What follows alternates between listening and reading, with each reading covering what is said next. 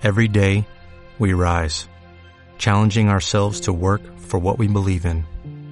At U.S. Border Patrol, protecting our borders is more than a job, it's a calling. Agents answer the call, working together to keep our country and communities safe. If you're ready for a new mission, join U.S. Border Patrol and go beyond. Learn more at cbp.gov/careers. Hola, ¿qué tal?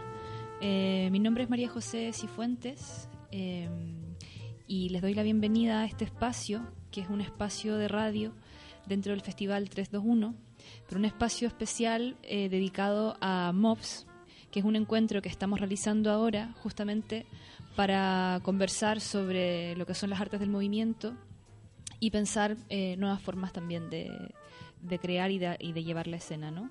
Eh, lo que nos convoca dentro de MOBS eh, tiene que ver con diferentes formas de pensar los contextos, diferentes formas de pensar dónde nos situamos hoy, tiene que ver también con la manera en cómo nos vinculamos eh, con la comunidad y cómo nos vinculamos también como actores políticos. Y hoy tenemos a una invitada, eh, Isia Rosas, que viene desde bastantes sitios, ¿no? Como desde la escritura, la investigación, también la creación. Y me gustaría comenzar diciendo que hoy ha sido un día particular porque hemos estado todo el día conversando mucho eh, hemos tenido una mañana de trabajo con los prototipos, que son los lineamientos que se han propuesto dentro de MOBS. Y el que nos ha tocado trabajar hoy ha sido el prototipo de prácticas críticas, prácticas artísticas críticas. Por lo tanto, ha sido una mañana de pensar mucho lo que hacemos, eh, el por qué lo hacemos y finalmente entendernos como dentro de un contexto crítico. Eh, quería partir un poquito así soltándonos. Bueno, eh, estamos aquí en el Alóndiga ahora mismo. Es un espacio de radio que se abre también dentro de un lugar, un contexto muy importante en Bilbao. Y quería partir conversando con Itziar, preguntándole un poquito, bueno, cómo, en primer lugar, ¿no? ¿Cómo, cómo se presentaría ella? ¿Cómo nos contaría ella el lugar desde el, desde el cual se presenta para, para conocerte? Eh, bueno, a Racha León. Mm, eh, gracias María José ¿no? por también por ponerte en este lugar de entrevistadora, conversadora. Nos conocemos también desde otros lugares, ¿no? Pero bueno, para vamos a empezar, ¿no? Empezando por el principio y, me presento, ¿no? Siguiendo tu, tu invitación, que es algo difícil, ¿no? Presentarse siempre a una misma. Eh, digamos que vengo de un lugar híbrido o trabajo en varios eh, eh, frentes, como suelo decir, ¿no? Eh, el primero, bueno, lo primero que digo siempre es que vengo de la escritura, que soy escritor, escritora, ¿no? Es mi, mi práctica artística, mi práctica creadora. pero entiendo la escritura en un sentido expansivo, que es una palabra que se utiliza mucho ahora pero eh, cuando digo expansivo me refiero a que pongo la escritura en diálogo con otros lenguajes artísticos. O sea, escribo ficción, ¿no? libros que se publican, pero también, por ejemplo, cuando hago un trabajo escénico, también me sitúo ahí eh, en una relación muy directa con la palabra, con la voz, con el texto, con la relación que existe entre la voz, cuerpo, lenguaje, ¿no? que es un lugar que investigo desde hace, desde hace unos años, ¿no? que bueno, ha derivado en una tesis doctoral, pero que también trabajo de manera práctica, no solo de manera teórica. ¿no? Y también, por ejemplo, cuando, cuando trabajo no soy lo que se dice exactamente una videocreadora, pero también trabajo con la imagen. ¿no? Tengo la suerte de trabajar con personas que saben cómo utilizar la imagen. Yo me acerco a la imagen también desde, desde el lenguaje, ¿no? producir eh, imágenes con palabras, pero también cuando trabajo con la imagen en vídeo, por ejemplo. Eh, bueno, he realizado un proyecto de, de, una serie de documentales que se llaman Humano Caracol y eh, me ha sucedido una cosa curiosa, ¿no? Que si bien eh, está trabajado desde una visualidad, algunas personas que lo han visto, eh, bueno, luego explico bien lo que es, ¿no? Si quieres podemos ir entrando luego en cada una de estas capas, pero eh, personas que han visto este trabajo más audiovisual eh, han dicho, se ve, se nota que esta persona tiene otra relación con la imagen, ¿no? y este comentario para mí tiene que ver que es una relación con la imagen que viene también desde el lenguaje, ¿no? desde la palabra escrita. Y bueno, este sería un poco, este sería mi primer lugar de, trabajo. Eh, después, bueno, también soy investigadora, eh, investigadora docente, ¿no? Soy profesora en la universidad, profesora de educación artística.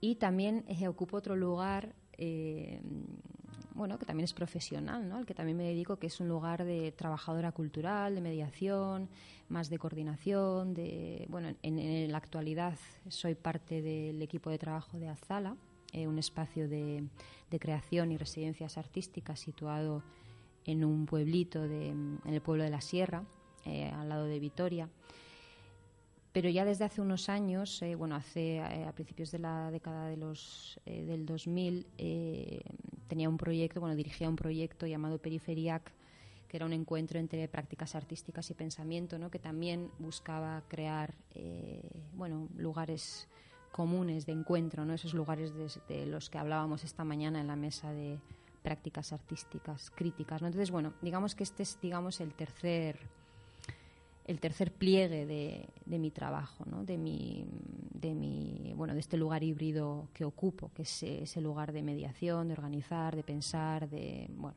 seminarios, talleres, lugares de encuentro. Mm. Esto es un poco a grandes rasgos la manera en la que me, presento. Quisiera como sumar un poco, bueno, vuelvo a repetir que estamos en este momento en la Lóndiga y que también tenemos gente que está escuchándonos fuera y eh, que me parece súper interesante remitir a una cosa puntual y creo que es fundamental que bueno dentro de lo que estamos hoy que es MOPS eh, MOPS se define también como un lugar que estudia eh, o, que se relaciona justamente con la idea de, de lo que es el, las prácticas de movimiento, el arte en movimiento, pero hay una cosa que de pronto hemos dejado de nombrar que es justamente la danza, ¿no? o sea, como que nos situamos en lugares híbridos, nos situamos en lugares que ya no podemos definir como artísticos, pero de pronto nuestro origen o desde donde surgen ciertas inquietudes nos han ligado hacia, hacia la danza, ¿no? o sea, que desde, es desde la danza que hoy estamos justamente instalando otras inquietudes y otras reflexiones que nos han abierto también a un tránsito en diferentes disciplinas y en diferentes espacios. Entonces quisiera como remitir un poco a ese origen, como que a veces siento que se nos olvida que un motor inicial mm. y que luego se diluye, pero que inicialmente hay un vínculo con, con eso, ¿no? Entonces, ¿cuál es tu vínculo con, con la danza? Sí, de, de, hecho, no sé si lo he dicho, ¿no? que en, digamos, en, a la danza yo me acerco también a través de la escritura, eh, desde la escritura teatral, curiosamente, ¿no? Mm, bueno, durante unos años de mi vida, ¿no? Me formo también en, en una tarea de dramaturgia textual. Eh, luego, esto, por circunstancias de la vida, eh, se cruza en mi vida una persona con la que, con la que o sea, con una vinculación que sigue también en la actualidad, que ha sido ya Zabaleta, se interesa por un texto mío, empezamos a trabajar juntas en, un texto teatral para llevarlo a escena en danza, ¿no? desde el cuerpo, ¿no? incluso mm, con la posibilidad de que el texto desapareciera por completo. Luego no sucedió así. Bueno, no voy a entrar en el proceso de creación de aquella época. Bueno, es, eh, en fin, el resultado fue una pieza escénica llamada Gauba Carbat. Pero aquí eh, hablo de esto porque es un momento muy importante en el que yo eh, empiezo a preguntarme de manera ya más clara y más centrada y más focalizada la relación entre el cuerpo, la voz y el lenguaje, ¿no? que es algo que ya estaba presente en mi escritura. ¿no? Eh, las palabras son cuerpo, la voz es cuerpo, qué tipo de voz producimos cuando escribimos, cómo se mueve el cuerpo mientras escribimos. Bueno, muchísimas muchísimas preguntas que ya venía haciéndome en la escritura, pero al llevar eso al espacio escénico se convierte, las preguntas se multiplican, ¿no? En mí y bueno, y, eso me afecta muchísimo en la investigación teórica, ¿no? en la búsqueda teórica que empiezo a hacer a partir de ese momento, que, que culmina, bueno, culmina, ¿no? porque parece que es algo terminado, pero atraviesa una tesis doctoral que terminé hace ya tres años, y, eh, y, bueno, o sea, ha sido una investigación teórica, como digo, pero también ha sido una investigación práctica, porque paralelamente sigo teniendo una vinculación con la práctica escénica. ¿no? Como creadora, como dramaturga, mm, que esto, esta, esta tarea la he ido desarrollando menos de lo que me habría gustado, pero en un lugar de acompañar procesos creativos de otros coreógrafos o de otros creadores y también como yo, estando yo en escena. Por ejemplo, en un, en un proceso de, de, creación que estoy desarrollando ahora, en este momento, bueno, ahora está un poco parado porque, bueno, por circunstancias de la vida también, pero es un proceso, una pieza escénica que se llama Plástica, en la que trabajo con Maita Roita Jauregui, Mursego, que es eh, bueno, música, músico experimental, chelista, eh, que aquí es muy conocida ¿no? en el País Vasco. Y es una pieza escénica que busca mm, crear una relación audiovisual con el lenguaje en escena, con las palabras, eh, trabajo con la plasticidad del lenguaje. Mm, bueno, entonces, digamos que que la, o sea, la pregunta que me has hecho no, no lo he dicho en mi presentación. bueno, tal vez porque lo hemos hablado ya en otro momento, ¿no? Entonces, pero, pero claro, para mí ha sido una relación fundamental, ¿no? O sea, la relación entre la palabra escrita, voz, cuerpo, tanto en la página escrita como, como en escena o como ahora, en este momento, ¿no? mientras estamos hablando. Son preguntas que me hago continuamente ¿no?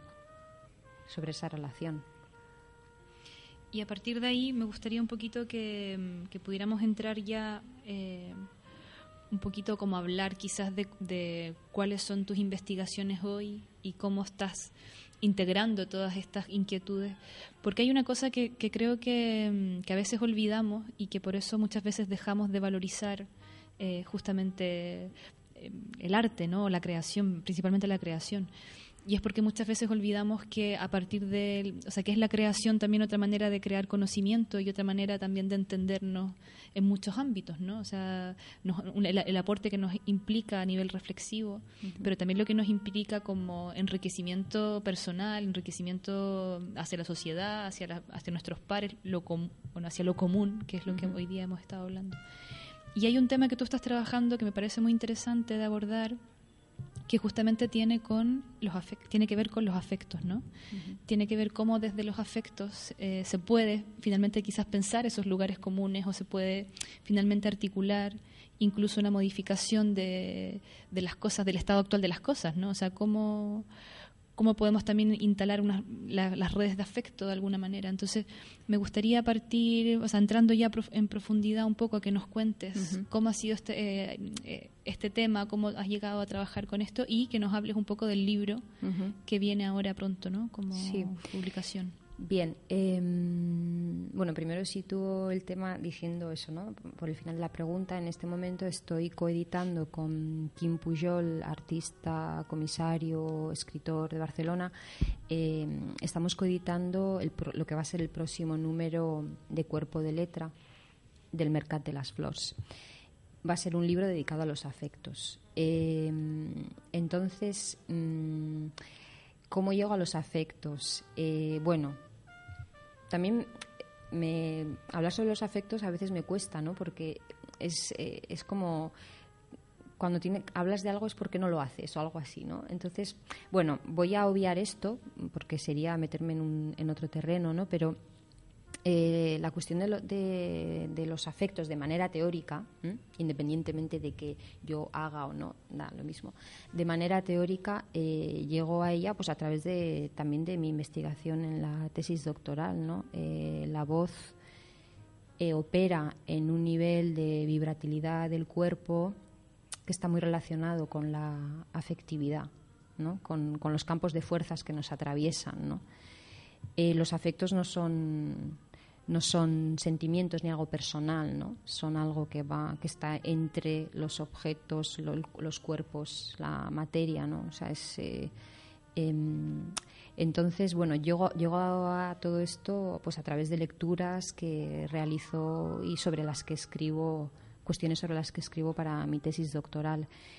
Entonces, eh, me preguntabas, no sé si te he entendido bien, pero me preguntabas si eh, lo afectivo puede generar lugares comunes. Esa era la pregunta. ¿O he malinterpretado? Sí, bueno, es que voy a, voy a contextualizar un poco más. Em, bueno, esto tiene, son dos partes, ¿no?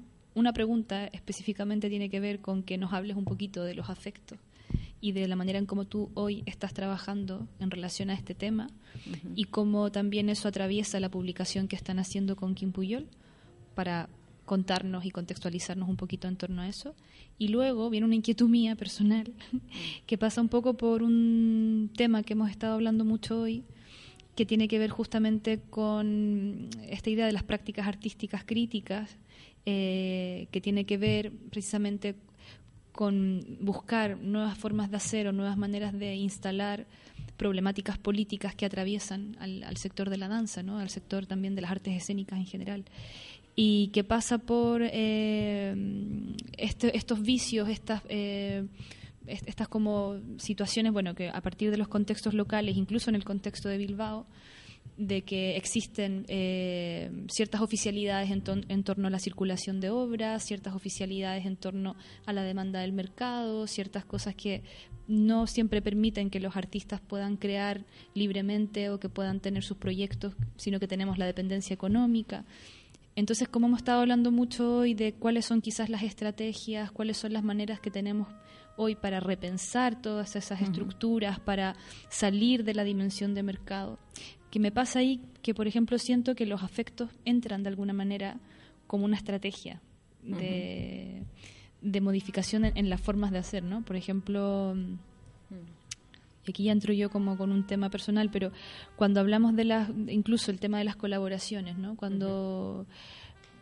cuando hablamos de colaborar, que yo creo que también tú me, puedes dar un poco tu visión, eh, muchas veces colaboramos porque eh, a ver, no tenemos tiempo para hacerlo realmente, pero sí que nos apetece ser visibles en muchos casos y entramos a firmar eh, proyectos y a participar en proyectos para eh, decir que estamos dentro de algo, pero en la práctica eso no sucede, eso no se, no se concretiza, pero sí a través de los afectos y las relaciones personales y las relaciones de vida, muchas veces logramos concretar mucho más en la invisibilidad de esos afectos y que permite finalmente quizás casi que romper las estructuras eh, capitalistas, mercantiles, mm. no sé, quizás estoy un poco enredada porque llevamos mucho mucho mm, tiempo hoy día hablando de esto y a lo mejor hay cosas que las estoy dejando mm. de lado a nivel teórico o a nivel ya discursivo porque mm. ha sido mucho de, hablar de esto en el día.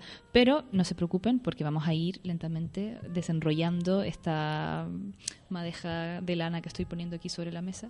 Mm. Pero sí, primero, bueno, nada, hablar del libro y luego ya entrar como de qué manera los afectos pueden quizás modificar las formas de hacer dentro del mercado, dentro de la estructura capitalista, dentro de la manera en cómo nos relacionamos con la institución, la manera en cómo nos relacionamos con otros pares, con otros artistas.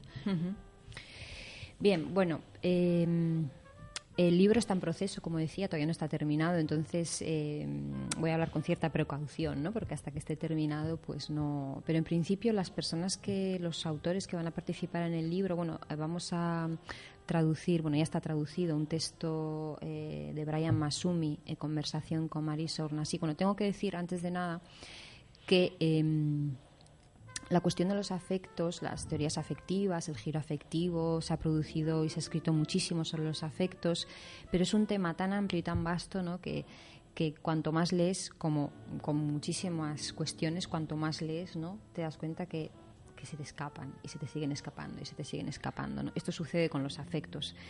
Pero sí que nos parecía, eh, el libro nace por una invitación que me hace Kim a mí, ¿quieres coeditar este libro conmigo? Que también es importante decirlo. Eh, y también porque los dos vemos una carencia muy clara, ¿no? Eh, hay muy hay muchísima literatura, muchísimos, cuando digo literatura digo producción teórica también eh, en torno a los afectos que no se ha traducido al castellano todavía. En el año estamos hablando de, textos que se han escrito hace 20 años, ¿no? Cuando, se empieza, cuando se da un poco, hay dos textos, digamos, si empezamos a hacer un poco de genealogía, ¿no? Sobre los afectos, dos textos fundamentales, ¿no?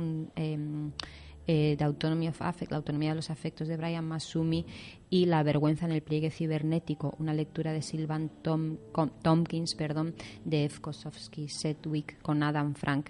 Entonces, este último lo vamos a traducir al castellano y va a estar en el libro eh, de Brian Masumi, no vamos a traducir el que he dicho, el de The Autonomy of Affect, sino bueno, una conversación con Marisol Nasi que eh, explica muy bien y de manera muy, muy clara em, la gran contradicción, y aquí voy un poco a, la pregunta que me has hecho, ¿no? que el, capitalismo no deja de ser una maquinaria de producción de afectividad también, ¿no? a través de la continua producción de miedo, etcétera, etcétera, etcétera. ¿no? Entonces, el artículo de, de Brian Masumi explica muy bien cómo eh, bueno, se pueden producir paralelamente a este mecanismo continuo de producción de afectividad, eh, pues por ejemplo, una política estética afectiva. Bueno, es bueno es un artículo muy interesante. Después va a haber otro, va a escribir también Boyana Kunst, eh, va a escribir sobre las dinámicas afectivas del trabajo, concretamente del trabajo artístico, cómo el trabajo, o sea, cómo leer el trabajo artístico desde la perspectiva afectiva, ¿no? Eh, también vamos a incluir una conversación entre Itziar Ocariz, artista de Bilbao, y Doya Zabaleta, coreógrafa de Álava. Eh, un texto de Pedro G. Romero, que estamos esperando y tenemos muchísimas ganas de leer. Otro texto de Paula Caspao, que habla sobre la poética del conocimiento, de la generación teórica, ¿no? de la generación de teoría. También va a escribir Aymar Pérez Galí. Eh, yo misma voy a escribir otro. Estoy escribiendo, terminando otro texto, Kim Pujol va a escribir otro, Isabel de Namerán también, creo que no me olvido de nadie, espero. Y eso va a ser el libro. Mm, ah, también hay otro texto de Bartomeu Ferrando, performer eh, y docente, mm, bueno, que lleva muchísimos años trabajando en el ámbito de la performance de Valencia. Es un texto que ya está publicado eh, en un libro que ha publicado recientemente y lo vamos a incluir en el, en el libro. Eh, entonces, pues esto va a ser el libro. Tenemos muchas ganas de que salga. Primero de terminarlo y luego de que salga, ¿no? Mm. Eh, ¿Qué más te cuento? Y en relación a eso, es el Mercat el que mm. está proponiendo la, publicación, ¿no? Dentro del cuerpo. Sí, dentro de, la colección Cuerpo de Letra va a ser el próximo número de Cuerpo de Letra. Sí. O sea que tenemos una super primicia también de, publicación, ¿no? De, hecho, de hecho, de hecho, no sé, sí, claro, sí, creo que es la... Bueno, en Madrid cuando estuvimos en teatralidades, teatralidades expandidas también hablamos de alguna manera del libro, no de manera tan explícita, pero estaba ¿no? en las intervenciones tanto en la mía como en la de, en la de Kim Pujol. Mm. Y bueno, no sé, em, siguiendo un poco con, con, la misma idea de los afectos, que a mí la verdad es que me, me interesa mucho. Mm. Eh,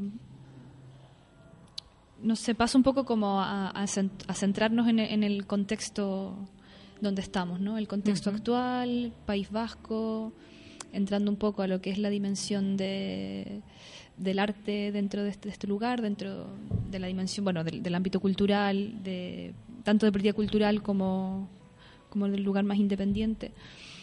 ¿Qué crees tú que, cómo podríamos diagnosticar o cómo, qué podríamos, en el fondo, como decir hoy en relación a, a cómo se sitúa este contexto, ¿no? O sea, cuáles son las cosas que están sucediendo, quizás un poco lo invisible de lo que está sucediendo, como hablar un poquito de, este contexto y, y, no sé, ver cómo entran ahí un poco las cosas que hemos estado hablando hoy, incluso, hmm. incluso los afectos. Hmm. Hmm. Em, me resulta difícil hablar de este contexto porque no tengo mucha distancia estoy demasiado implicada ¿no? en, cosas que afectan a este contexto. Pero bueno, voy a, voy a volver a lo que hemos hablado esta, esta mañana. No creo que tenga que decir nada nuevo a lo que ya hemos estado hablando. ¿no? Em, hablábamos de. Yo creo que una de las cuestiones importantes que, ha, que hemos puesto sobre la mesa es que el problema muchas veces habla de que, de que ahí tenemos un problema de público, de que, de que mm, estamos continuamente en una producción artística que no genera público, en fin, etcétera, etcétera, etcétera, ¿no? Pero yo creo que es una especie de falso problema, porque, bueno, mm, me parece que el problema va mucho más allá, ¿no? Estamos en un país eh, bueno, en este caso me has preguntado sobre el País Vasco, pero yo creo que es eh, un problema de todo el Estado español en el que el arte no está considerado una herramienta de conocimiento, una herramienta de investigación, mm, no se contempla que se pueda aprender a través del arte en una universidad, por ejemplo, o a través de la creación artística, o mm, hablo de mi propio trabajo en este caso, ¿no? la educación artística o la educación basada en artes. ¿Qué es la educación basada en artes? ¿Por qué no hablamos más de eso, ¿no? por ejemplo? Entonces, em, con esto, con este problema, ¿no? O sea, si el arte no se considera una, una herramienta de conocimiento o una herramienta para conocer al otro o incluso vamos a dejar de usar la palabra herramienta, un medio, ¿no? Porque herramienta igual es un poco utilitarista, ¿no? Eh, o sea, el arte, la práctica artística es una manera de conocerme a mí a través del otro, ¿no? Entonces, si no, si eso no, no hay un consenso en torno a eso, ¿no? Si, si seguimos considerando el arte como algo que nos entretiene o que es puro consumo o que me, no sé, me voy a un museo, a una exposición y luego me voy a mi casa, etcétera, etcétera, etcétera, pues a dónde vamos, ¿no? A mí es algo, es algo que me preocupa mucho y es algo en lo que en este momento estoy muy, muy implicada, ¿no? Mm, a través de la docencia, a través de mi práctica artística y a través de ese lugar de más de mediación, ¿no? Entonces el problema no es el público, tampoco son los artistas, el problema es mm, mucho más complejo, mucho más complejo, ¿no? Y eso es lo que, lo que, ¿no? Y bueno, en este problema también hay una desresponsabilización muy grande, ¿no? O sea, ¿quién se responsabiliza de este problema? Pues un poco todos, ¿no? Obviamente, es responsabilidad de todos, ¿no? Y, bueno, pues como decíamos antes, ¿no? En este caso, para, para tratar de enfocar este problema, para tratar de, pues no sé, pues habría que problematizarlo más todavía, ¿no? Visibilizarlo, visibilizar que es un problema, problematizarlo, mm, incidir en ello, actuar, en fin, etcétera, etcétera, etcétera, ¿no? Y pues eso, eso, es lo que, así, lo que mm, diría brevemente sobre un problema, problema tan complejo, ¿no? Un poco para contextualizar a la gente que nos escucha, eh, una de las cosas que hemos diagnosticado en este último tiempo a partir de, bueno, sobre todo en MOBS, eh, tanto en Cádiz, que fue un espacio muy de reflexión y de compartir códigos, ¿no? de abrir las formas de hacer de cada uno, ahora lo que estamos aquí ya en Bilbao con la idea de justamente accionar, hemos estado siempre como hablando de, que, claro, de que existe una demanda a nivel de mercado, que existe una tendencia de lo que se define como arte contemporáneo y lo que no. Eh, y claro, justamente sucede que los artistas cada vez están dependiendo de ser parte de esas etiquetas, de ser parte de esos mercados, porque claramente la situación económica mundial está haciendo que cada vez más, o sea, que nos quedemos con lo básico, o sea, que tengamos cubiertas ni siquiera nuestras necesidades básicas y estamos en problemas económicos muy muy fuertes, ¿no? O sea, que realmente el arte, como haciendo este el primer recorte, eh, tanto en España como en el resto del mundo, el primer lugar que se acciona es cortando la cultura y el arte.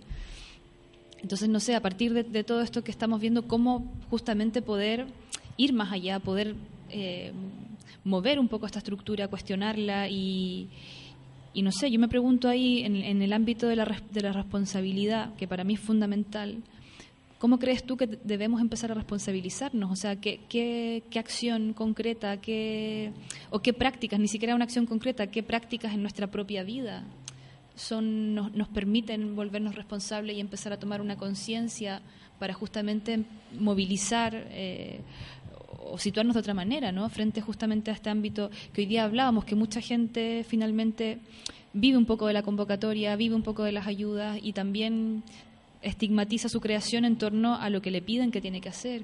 Y de pronto olvidamos la creación y olvidamos la cercanía a la comunidad. Pensamos en el espectador, pero no pensamos en la comunidad, no pensamos en que esa persona que observa también puede ser parte de una experiencia común.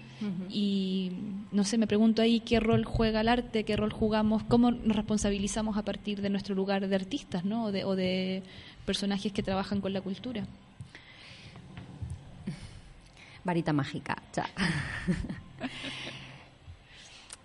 me, he permitido el, chiste fácil. Claro, em, bueno, yo personalmente creo que eh, si algo podemos hacer, ¿no? Como trabajadoras culturales, creadoras, em, es em, continuar tejiendo y bueno, creando, generando y tejiendo, ¿no? que son fases diferentes, dando continuidad a esos lugares comunes, ¿no? que son lugares comunes, de esto hemos hablado también antes, ¿no? lugares comunes eh, en los que tendríamos que estar implicadas como creadoras, como mediadoras y como público. ¿no? Eh, es decir, pero bueno, em, ¿cómo se dice? Eh, bidireccional, tridireccional, ¿no? Em, me parece que es una de las maneras, ¿no? ¿Cómo generar estos lugares comunes? Pues trabajando, em, mm, continuando ahí, estando. Mm, esto es agotador, ¿no? Como decíamos esta mañana, estamos cansadas de estar cansadas, pero no lo suficientemente cansadas y esto nos hace seguir. Pero al mismo tiempo, mm, yo creo que también hay que protegerse un poquito, ¿no? Estar en lugares comunes eh, me parece fundamental, es decir, apartarte un poquitín ¿no? de, tu propia producción artística, ¿no? de ese trabajo más individual, para también dejar algo de tu tiempo. O sea, no estoy, no estoy diciendo que tengamos que trabajar más de lo que trabajamos ya, sino simplemente es redistribuir.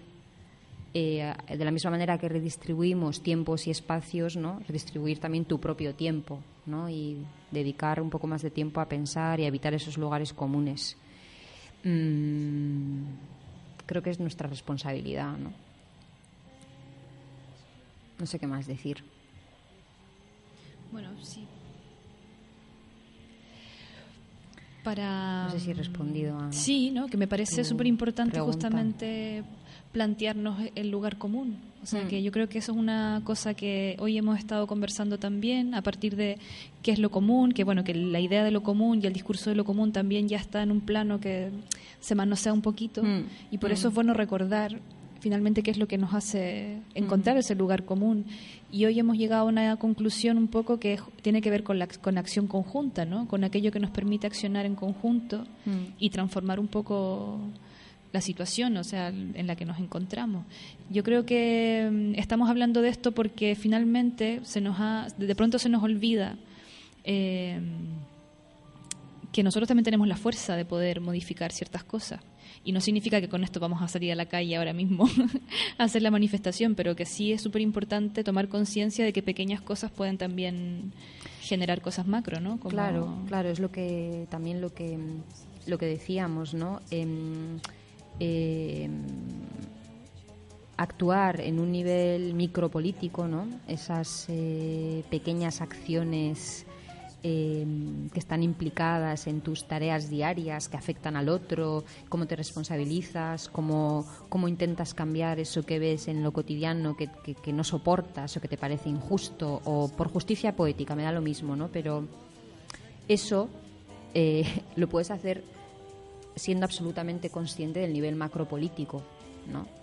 Pues por ejemplo lo que decíamos antes, ¿no? El capitalismo es una maquinaria continua de creación de afectividad a través del miedo, a través de, mecanismos eh, continuos de, en fin, em, que una cosa no quita la otra, ¿no?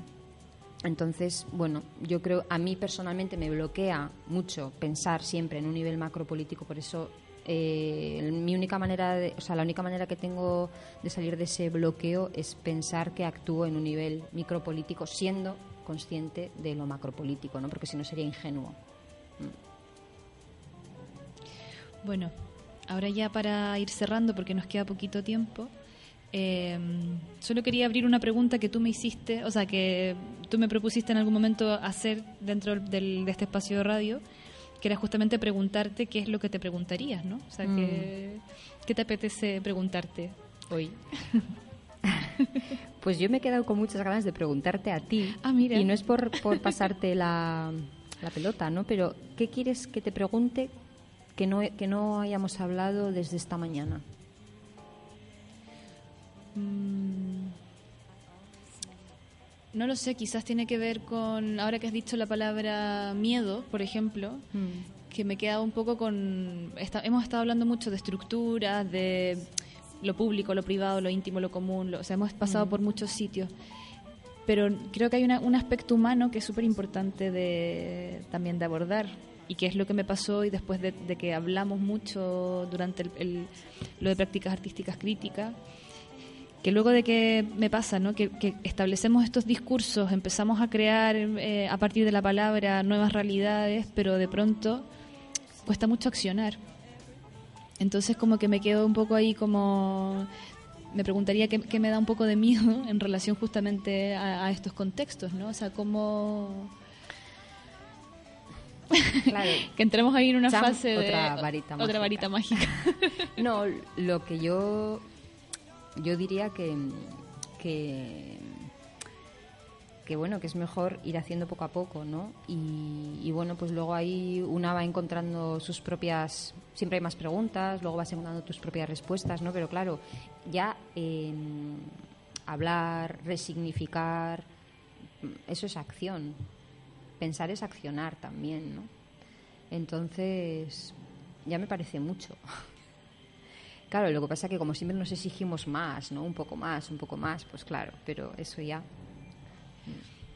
Bueno, lo importante creo que también es situarnos dentro de una de una mirada, bueno, siempre crítica, pero también siento que eh, debemos ser ya un poco más positivos. O sea, que también ha sido como un, proceso muy duro que, ha tocado tanto aquí en España como en el resto del mundo de, que nos que nos, nos, dejó un poco que nos pasó una ola por encima no de, transformar las formas en cómo pensamos cómo vivimos cómo actuamos a de pronto una pregunta que yo me hacía hoy como qué hemos dejado de hacer o sea si pensamos en cómo estábamos antes a cómo estamos hoy qué cosas hemos dejado de hacer y qué cosas hoy hacemos, ¿no? O sea, que antes no hacíamos. Entonces tiene que ver mucho con ese accionar en un espacio casi íntimo, casi personal, que de pronto va desencadenando otra manera de abrirnos hacia la comunidad y hacia el otro. Como... Entonces me quedo con esa reflexión del hacer. Que... que por cierto se ha generado un gran silencio cuando tú has hecho esa pregunta. ¿Qué hacíamos antes y qué hacemos ahora? Mm. ¿No? Sí, que creo que queda ahí, ¿no? Como que que seguimos centrándonos un poco en la reflexión de la acción. Mm.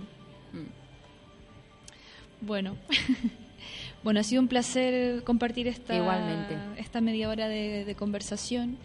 Y no sé si quieres cerrar con algo, algo que quieras contarnos o eh, alguna invitación para estar eh, atentos a.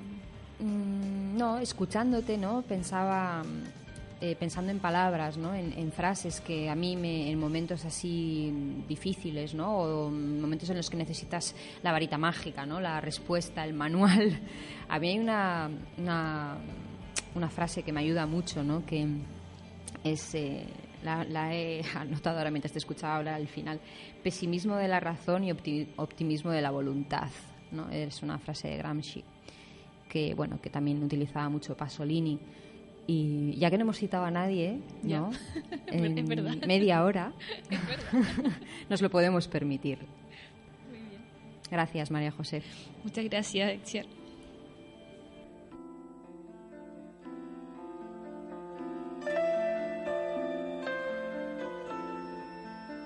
As a new Western Union customer, you can enjoy a $0 transfer fee on your first international online money transfer. Send money to your family and friends back home the fast, easy, and reliable way. Visit westernunion.com or download our app today to get started, and your first transfer fee is on us. FX gains apply, not available for credit cards and transfers to Cuba. Services offered by Western Union Financial Services Inc. and MLS 906983 or Western Union International Services LLC and MLS 906985.